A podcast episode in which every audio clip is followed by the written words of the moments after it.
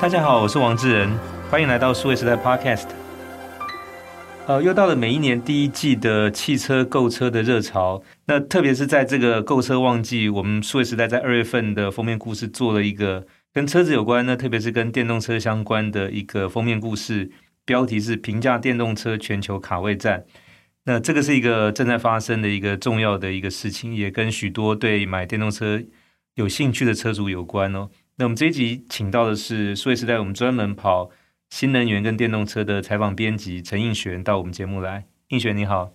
志仁好，各位听众好。但是为什么选择评价电动车全球卡位战这个角度？能不能跟我们稍微说明一下？嗯，好。就是其实电动车在二零二一年就开始就是快速的成长。那根据那个 EV Volume 的网站的最新的统计，那去年的电动车的销量就已经达到就是千万辆。它这个是有含那个 PHEV，就是插电式的混合的动力车，然后还有纯电车。那在去年的这个电动车的市占率就已经达到了十三 percent，那其实算是就是超过一成，大家就可以觉得说，就第一次过百分之十了。对，就开始进入一个开始要成长一个爆发期。那为什么会就是开始有快速的成长？那主要就是说，呃，电动车的市场不只是我们过去熟悉，比如像是中国或是欧洲或是美国的三大这个电动车市场。那现在包含呃，像是新兴市场，我们呃，像是印度啊，或是越南、泰国这些地方的市场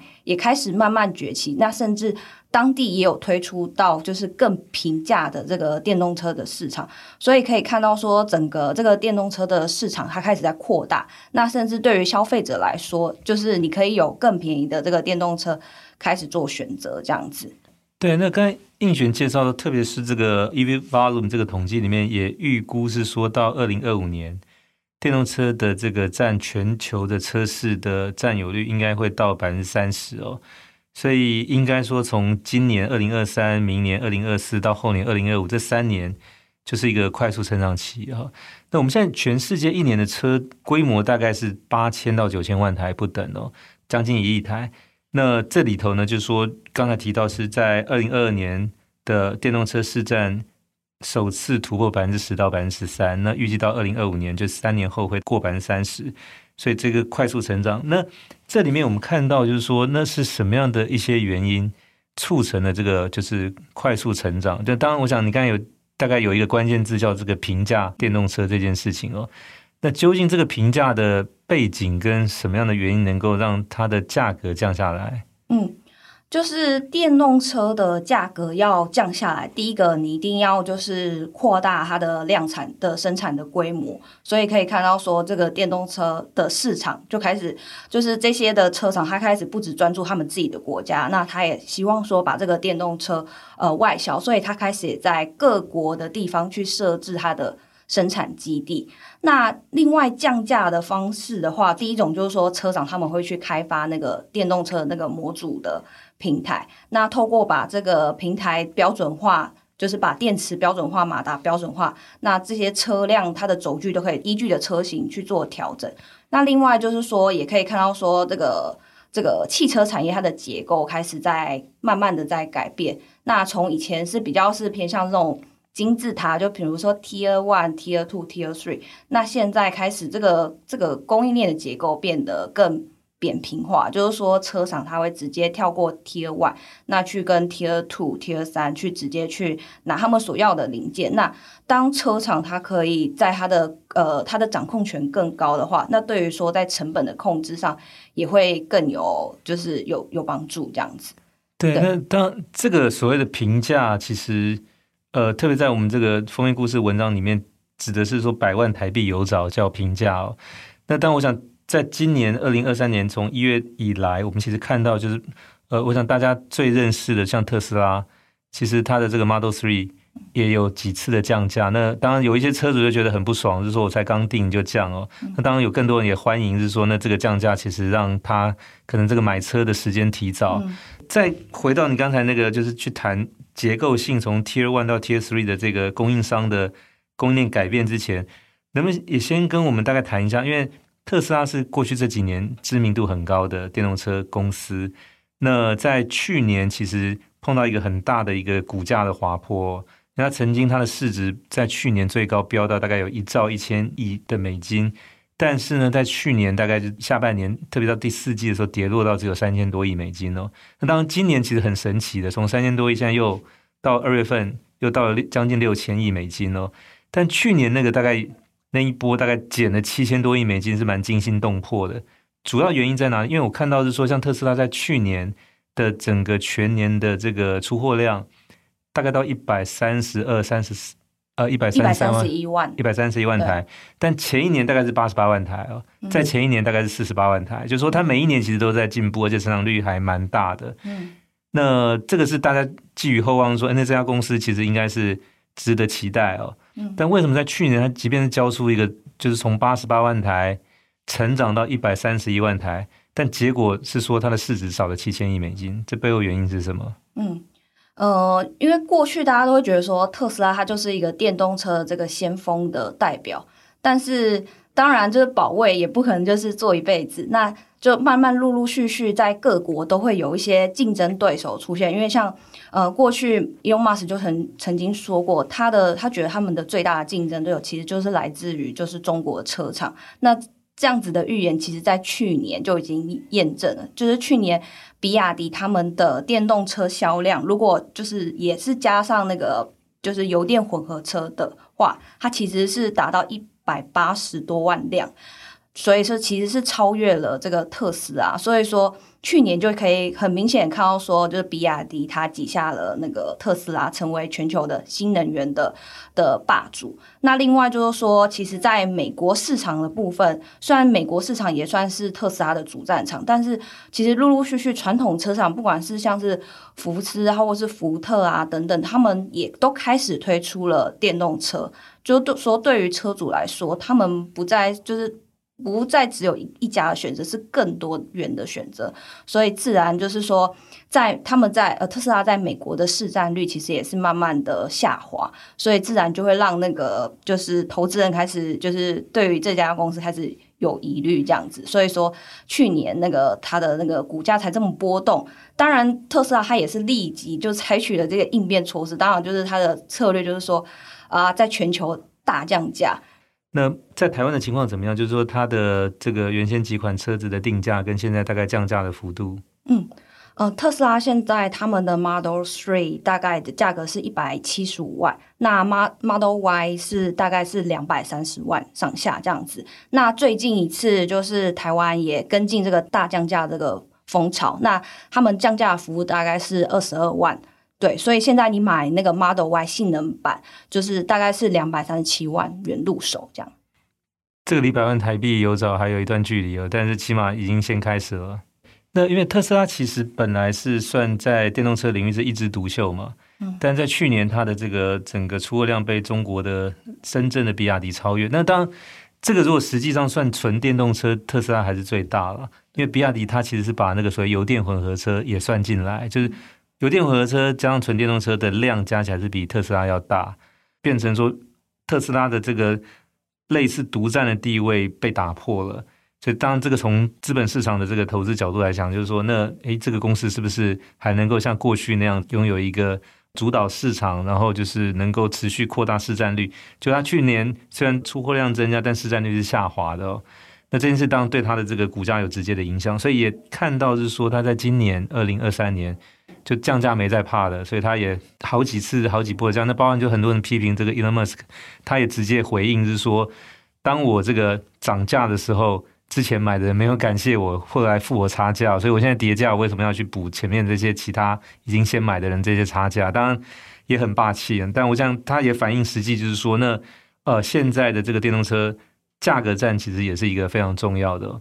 那下一个问题要请教映璇，是说那。前面你提到说，因为现在的电动车这个要降价的话，当然一个是说以前传统的燃油车的这个生产的模式也必须要改变啊，因为以前你有所谓的第一层的这个供应商叫 Tier One，然后再来有第二层的供应商，再有第三层，所以层层这个传递它其实相对这个时间还有就是说效率是有影响的。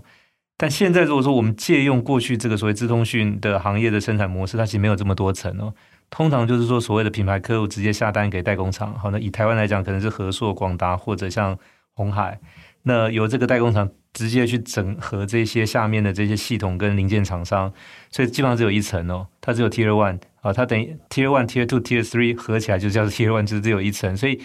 相对之下，这个速度效率要快很多。那当然，这个部分其实我们在看过去几年特斯拉的生产模式，其实就是借用了 ICT 行业的这种只有一层的，它自己来整合下面的，它等于自己就建了代工厂来做这件事情哦。那所以像现在来讲，就是说要降价。一个是说这种的所谓的精简的代工供应商层级的模式，会不会接下来有越来越普及的影响到更多的传统车厂也采取这样的方式来生产？嗯，我觉得这个是势必是一定会开始，这个供应链会开始需要，就是呃传统的汽车供应链必须要开始慢慢的改变。那比如说像是呃过去这些传统车厂，它可能都跟 T One 这边有合作，那假如说今天这个 T One 它转型的速度不够快的话，那呃，相较于说，比如说像像我们台湾拥有资通讯的的背景，那对于说汽车这些联网化、电动化，它可以就是更能够去掌握到发展的这些的诀窍，比如说像是智慧座舱等等之类的，就是更可以说。台湾的 ICT 的厂商也有机会去打入到这个汽车供应链，所以就是真的是未来这个在传统的这个汽车的供应链会开始慢慢有所改变，这样子。对，那当然这个要降价，来自于一个是说你的生产效率要更高，就节省掉那些不必要的层级跟时间哦。那第二个一定会来自就是说，那你这里面所使用的这些零件的价格是不是能够下降？这个是很关键。那我们看到电动车里面大概有。百分之三十五到四十的成本在电池哦，嗯，那另外有一很大一块现在是在半导体的部分哦，嗯，那这两块大概现在会占掉就是整个电动车成本结构里面非常关键的两块。那这个方面如果价格能降，那当然就直接导致它后续是不是有更大的空间可以继续再往下？那我不晓得，那这两块现在的呃，在你的文章里面其实也花了蛮多篇幅去探讨的。那可不可以也跟我们听众朋友大概解释一下目前这个部分的发展情况？好。就是一辆这个电动车，它的成本最主要就是来自于就是动力电池，然后还有驱动系统，就是所谓的电机或是电控，然后还有车用电子，然后跟车体的结构等等这样子。那主要就是两大块，就是像是电池加半导体的部分这样子。那像现在电池的话，大家比较常使用电动车都会使用是那个。三元锂电池，那现在就开始会慢慢转使用像是磷酸铁锂这个电池，那它相较于这个三元电池可以减少成本大约是三成。那另外就是说，现在也有电池厂商，他们透过去提高，就是说，呃，刚刚有提到说这个三元电池主要是哪三个元素？主要就是镍、钴、锰这三块。那现在的话，他们就是透过去提高这个镍的比例，然后降低就是像是那种。稀有金属钴，如果说你拉高这个镍的比率，它可以提升这个车辆的就能量密度，它可以跑得更久。那另外就是说，它也有助于成本的下滑，这样子。那另外就是说，也会去简化这个电池的这个结构的设计，这样子。那所谓的那个电池的结构，我们一般我们会分成说。过去电池芯的组成，它是会从电池芯变成模组，然后再加上说电池管理系统跟热管理系统，它变成一个电池包，那就是对那个电池进行分层管理。那现在的那个电池的设计，他们会越来越简化。比如说，我只要从电池呃省掉了那个模组，我直接是从呃电池芯变成电池包，或者是现在是直接说我把电池放到那个底盘上面，它去提高它这个整个这个电池的它的空间的利用率。那它也是有助于说可以去降低这个成本的部分，这样子。那在半导体晶片方面呢？哦，半导体晶片的话，刚刚有提到说电动车的三电系统，像是电池、电机、电控。那不管是说像是电池充电，或是马达控制，或是电源转换，它其实都需要这个功率半导体的这个元件这样子，那才能够去提高它的能源转换的效率。那现在主要哦，我们会使用的是碳化系的这个材料。那以往可能就是使用传统的系，那现在使用这个碳化系，因为它具备就是耐高温跟高压这个特性，它可以。简化就是说，当电池的那个呃电池的转换的能源的损耗，它其实也有助于降低成本这样子。对，因为它也是一个很好的功率放大器。因为就是说，你要呃，如果只是一个脚踏车或者摩托车的电动，那需要的功率相对是比较小。但如果你是要驱动汽车的话，它需要把那个就是电池的功率要放大才能够做到。所以碳化系我们一般所谓的第三类半导体，它其实是承担了这个作用。那每一台电动车里面其实都需要用到，而且不止一颗。所以随着更多业者的加入，技术的成熟，然后这个单价能够下降哈。那另外一块就是刚才应璇提到说，在电池，因为电池大概会占到整台电动车至少。三分之一的成本，那如果电池这个部分可以自己减少三成的话，嗯、三分之一乘以三成，大概电动车就减少一成的这个制造成本，其实相对是一个蛮大的一个空间哦。那另外一方面就是说，前面也提到，就是因为现在也来自于这些所谓我们看到新兴市场的很多新的这些车厂也加入在分食这一块大饼哦。那除了像中国的比亚迪，中国其实还有几家新创公司，像蔚来、小鹏、理想啊。嗯那他们其实也都虎视眈眈，以外就是现在包含来自像泰国、像越南、像印度，其实也都有新的车厂或者新的计划要加入这个车厂。那特别来自于就是说所谓的比较呃新兴市场的这一块，就他们有一些不同的这个操作方法，能不能也做一个说明？好。就是电动车，它当然要降低成本。除了我们刚刚有提到说，像是电池啊，或者是晶片这块，那其实就是电动车它要去降低车价，其实最暴利的方式就是我直接是降低这个汽车它的规格。那我原本我可能只要跑。呃，原本就一般的电动车，我们所熟知大概是四呃四百到六百的续航力。那现在就是新兴市场，比如说像印度，印度它其实他们就推出就是呃一万美金的这个电动车，那它其实就是比较是否这个都会型，那它的续航力可能就大概只有大概是一百公里这个上下这样子，就可以在这个。满足我平常在都市上运行，其实就够了。那像是比如说，像是越南有一家车厂叫做 VinFast 的，他们也是就是越南的第一家的这个电动车厂。那这个呃，它是一个越南的首富。那他过去 VinFast 他这家公司，它主要比如说他要做的像是房地产啊等等这些的产业。那他也是在前几年跨入到这个电动车这个领域。对，就是所以说他不止在那个。越南市场，那他也在去年开始，他就很积极，希望说可以去布局，就是在美国市场。那他也希望说今年可以在美国就是 IPO。那另外他们在推平价车，我觉得比较特别的是说，他们有提出一个叫做也是就是电池租赁管理的这个方式，就是说他希望说，呃，我卖车，但是我那个电池我并没有卖给你，我是采用一种我租给你的方式。那他希望说去透过就是减低这个电池的。这个价格可以让这个车辆的那个价格再可以再更降低一些，这样子。对，这种所以比较简单粗暴的打折的方式是，当有很多方法，一个是说可能降低车子的配备，那甚至减少车子的零件，比如说我就不卖你电池，所以直接我就可以用原来的七折或者甚至六折的价格卖给你。那电池可能用租赁或订阅制的方式，就是每次使用再来付费或者月租费的这个，它有很多种可能性哦。那这个可以看到，就是说电动车对这些国家来讲，它是一个新的机会哦。因为一切从头开始的话，那我并没有输太多，所以呃，我尽快的就利用我本地的这个经济也在发展的过程当中，我也需要有新的交通工具。那当然，所以这些电动车即便功能很阳春，但是还是可以在路上跑，而且它不需要跑长途，它可能也就是在市区之内短距离的这种来回多次的这个，其实也可以达到。那其实像这种的话，我记得说在中国有一款叫五菱宏光的啊，五万人民币就有找，而且是找很多的。它其实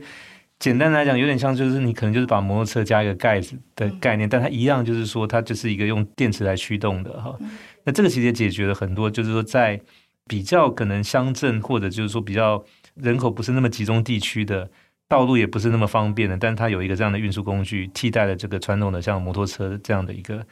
那所以就是说。有很多的这种需求，其实不太是说这种成熟的先进国家里面碰到的，但它实际上在其他的市场里面会遭遇到。它因为有这样的需求，所以也产生了一个这样的商机。所以刚应璇介绍，其实也有类似。那但是包括你提到像越南这个 VinFast，我想他的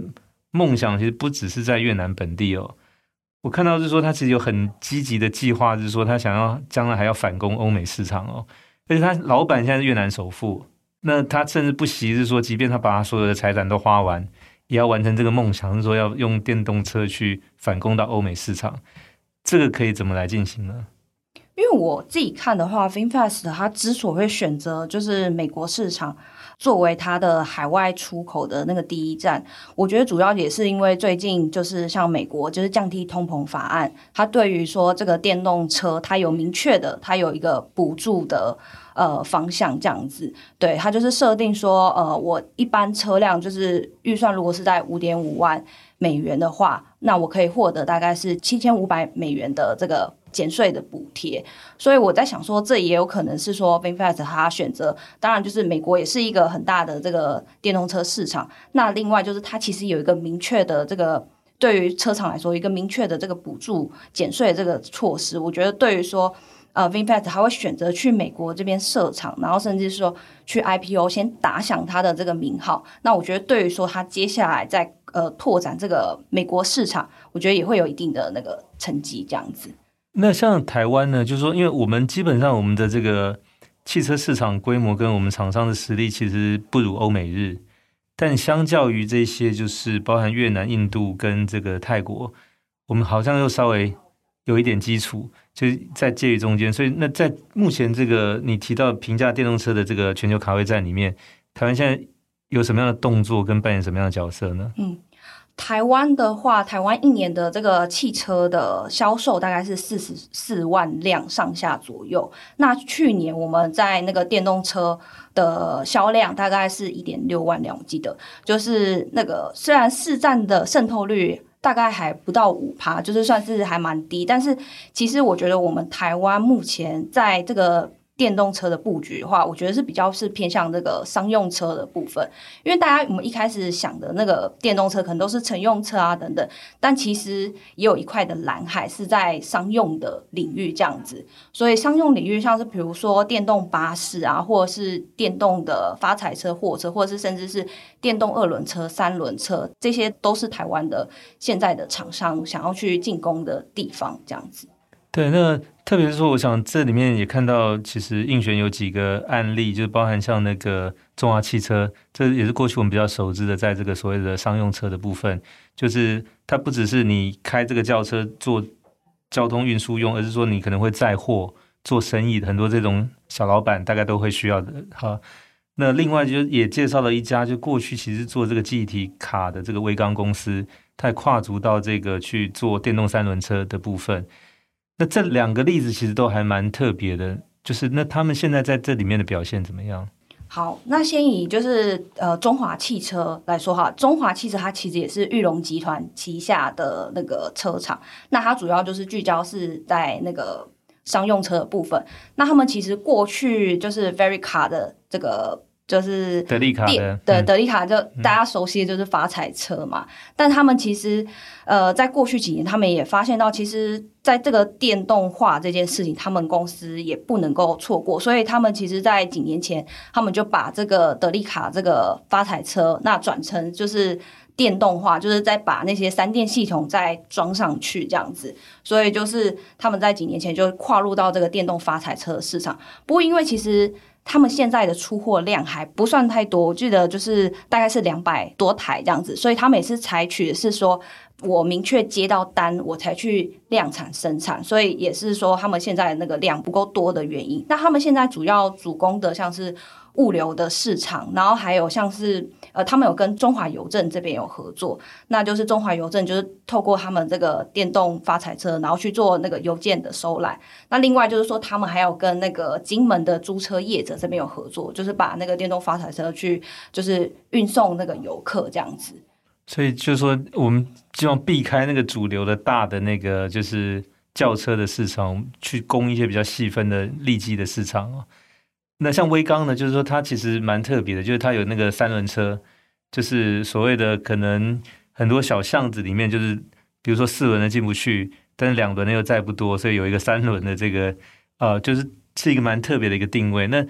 以这个来讲，就是说它大概也是跟这种所谓的可能网络下单送货的这个部分的这个物流的合作是比较密切的。对，就是电动车的需求，其实还有一部分就是来自于物流业者，不管未来像是电商啊，或者是像是呃家里大荣这些物流业者，他们其实也都需要电动化的载具这样子。所以其实威刚在几年前，他们就看到说有这个电动三轮车这个市场的需求。那因为威刚它本身是机体起家的，所以说他们就是他们有制造那个马达的能力，但是像是造车啊，或者是像是供电呃电池的这这一块，他们是没有。那所以说他们就是跟国内业者，像是洪家腾，他会造车嘛，所以那个。车架的设计是由洪家腾这边，那因为说他们是电动三轮车，所以它的换电系统它是跟就是 Gogoro 这边有合作，所以说其实威刚他们在开发这辆车，它其实也是一个打团战的方式，当然就是善用就是台湾的各个厂商的那个能力，然后去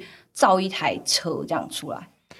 那但是以台湾来讲说，台湾现在当然没有还已经具备实力的电动车厂。但是在这个部分倒是跟原本的这个 ICT 资通讯的行业，包含零组件、系统厂商或者代工厂商的这个发展结合是比较密切的哦。那我想这个当然也也一方面就是帮这个资通讯行业找到一个新的就是可能性，以及就是说在我们可能比较弱的这个汽车工业里面去想办法，就是弥补自己的不足，就是我们尽可能的去呃结合一些新的其他行业的这个专长，特别是台湾所有的这个行业的专长进来。但我最后还是要请教，就是说，那回到这个主流的电动车的轿车市场，台湾其实还是有一些动作，比如说像现在的这个红海跟玉龙在合作造车的这个部分哦。那像去年十月开始接受这个订单预定，那目前我不晓得，就是在这一波的这个平价电动车，因为他们也喊出这个所谓的百万台币有找的这个口号，嗯、那他们实际上现在的进度跟可能在今年底可以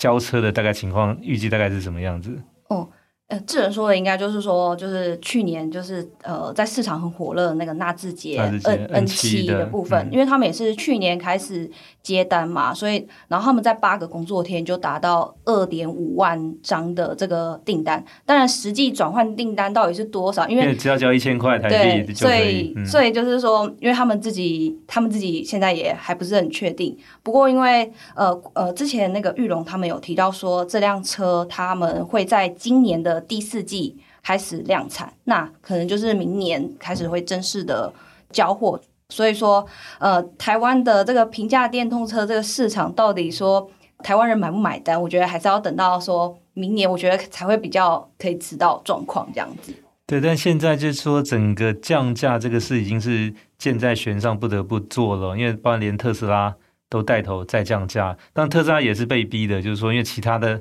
竞争对手都在降，就包含像比亚迪的价格跟它也存在一定的价差，所以现在尽可能就是说，呃，去冲市占，然后取得主导权。因为整个跟电动车有关的一些周边的商机，包含是说像这个车舱内的娱乐、自驾系统，那等等的这些，其实都有可能，或者像电池的交换，或者电池的订阅的服务等等，就是说。它都有可能因为这个车先交到用户手上，后续有产生其他周边可开发的这个商机，那所以就变成我现在车子即便稍微牺牲一点利润，但尽可能把量冲大以后，就掌握了更多后面的一些可能性这样子。所以呃，这个程度来讲，我想对于整个在车市的这些业者互相竞争，就不只是。卖多少车子而已，而是说可能争取到每一个用户后面还有可预期的开发的这个商用价值。这件事情让现在大家在所谓的价格战特别的认真，特别的用力哦。那最后想请问，那这个呃平价电动车，就是说再往下，就是可能我们听众就是可以在今年可以有一些什么样的变化可以预期或者可以观察到的？嗯。